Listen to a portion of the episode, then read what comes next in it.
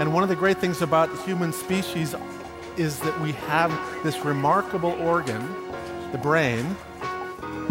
La tête dans le cerveau. Biologie, cervelle, synapses, neurosciences, physique. The human brain really is the most unique gift of our species. Avec Christophe Rodeau.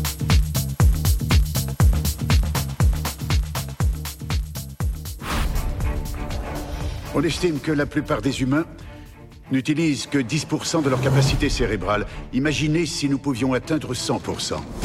Ça commencerait à devenir intéressant. Ce qu'on vient d'entendre, c'est euh, un extrait de la bande-annonce du film Lucie de Luc Besson sorti en 2014.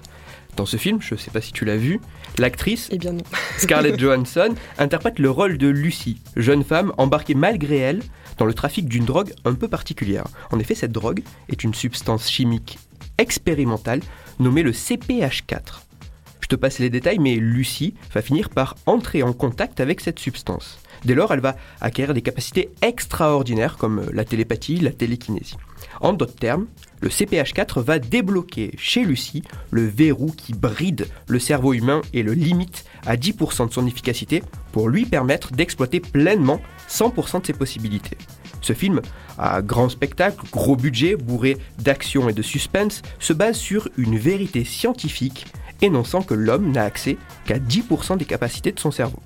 Le seul problème, c'est que ce postulat, pseudo-scientifique, est totalement faux. Du coup, on l'utilise à combien? 20% En réalité, on exploite notre cerveau à 100%. L'idée d'être bridé à 10% de nos possibilités est totalement fausse. Ce n'est qu'un mythe.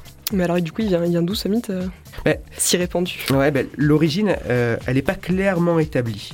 Pour certains, elle proviendrait d'un grand psychologue américain du siècle dernier, William James, et pour d'autres, l'origine serait attribuée à Albert Einstein en personne. Mais lorsqu'on essaye de creuser, il n'y a aucune preuve attestant que ces deux grands chercheurs aient un jour formulé cette idée d'une limite à 10%. De façon plus sérieuse et vérifiable, le mythe s'est probablement nourri de travaux scientifiques. Mais les propos et les résultats de ces travaux ont été dans le meilleur des cas mal interprétés, voire déformés, et dans le pire des cas complètement inventés. L'origine de ce mythe reste toujours un mystère. Ok, donc du coup, on ne sait pas d'où vient ce mythe, mais comment tu peux dire que le cerveau n'est pas limité finalement et qu'on l'utilise à 100% Il y a plusieurs arguments. Du point de vue de l'évolution, l'idée que le cerveau est un organe sous-exploité est tout simplement absurde. Le cerveau dans l'espèce humaine correspond à environ 2% de la masse du corps. Comparé à sa toute petite masse, 2%, sa consommation d'énergie est absolument folle, puisque le cerveau utilise à lui seul près de 20% des ressources énergétiques de l'ensemble de l'organisme. Il semble donc invraisemblable que notre espèce ait pu conserver un organe consommant une telle quantité de ressources pour un rendement aussi faible que 10% de sa capacité totale.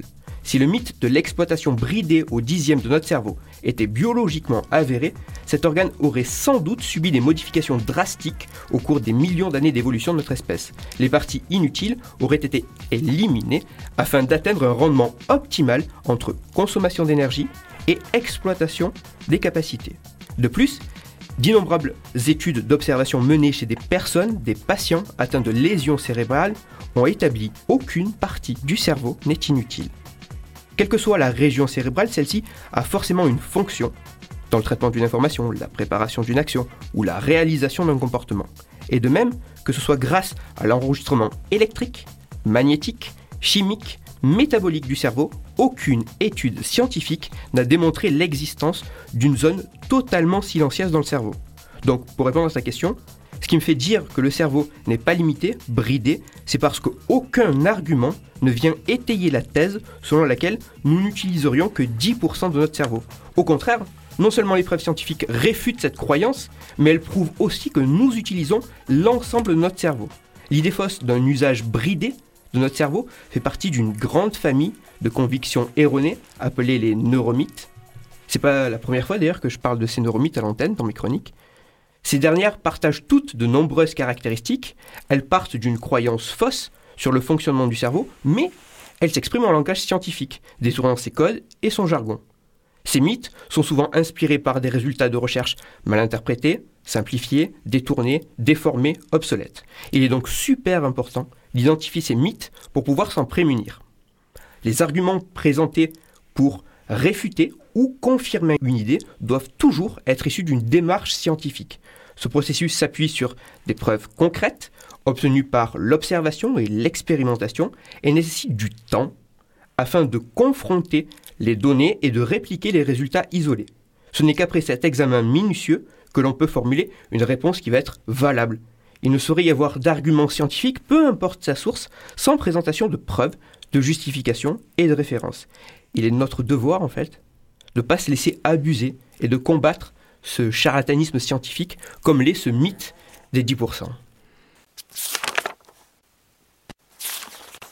Toutes les références de ma chronique se trouveront sur mon site Cerveau en argot. Et afin d'approfondir le sujet de ma chronique, je vous renvoie vers un ouvrage un peu particulier. Il s'agit d'un livre collectif écrit à plusieurs mains, réalisé par près de 40 blogueurs, dessinateurs et vidéastes de la communauté du Café des Sciences. Ce recueil est composé de plusieurs récits scientifiques étonnants et ne se limitant pas aux seules neurosciences. J'ai eu la chance de pouvoir écrire un chapitre dans ce livre dans lequel je reviens plus en détail sur l'analyse du mythe de l'utilisation à 10% de notre cerveau. L'ouvrage se nomme La science à contre-pied. Il est publié aux éditions Belin et il est disponible dès aujourd'hui. Et on peut aussi euh, te lire en tout petit caractère, pas beaucoup, sur Twitter. Exactement. Arrobas Christophe-Rodo, R-O-D-O, et sur mon blog. Et comme toutes les semaines, maintenant c'est une habitude, j'ouvre euh, la parole aux auditeurs et je leur dis de m'interpeller sur Twitter pour me proposer des sujets que j'essaierai de traiter à l'antenne. Christophe Rodeau. La tête dans le cerveau.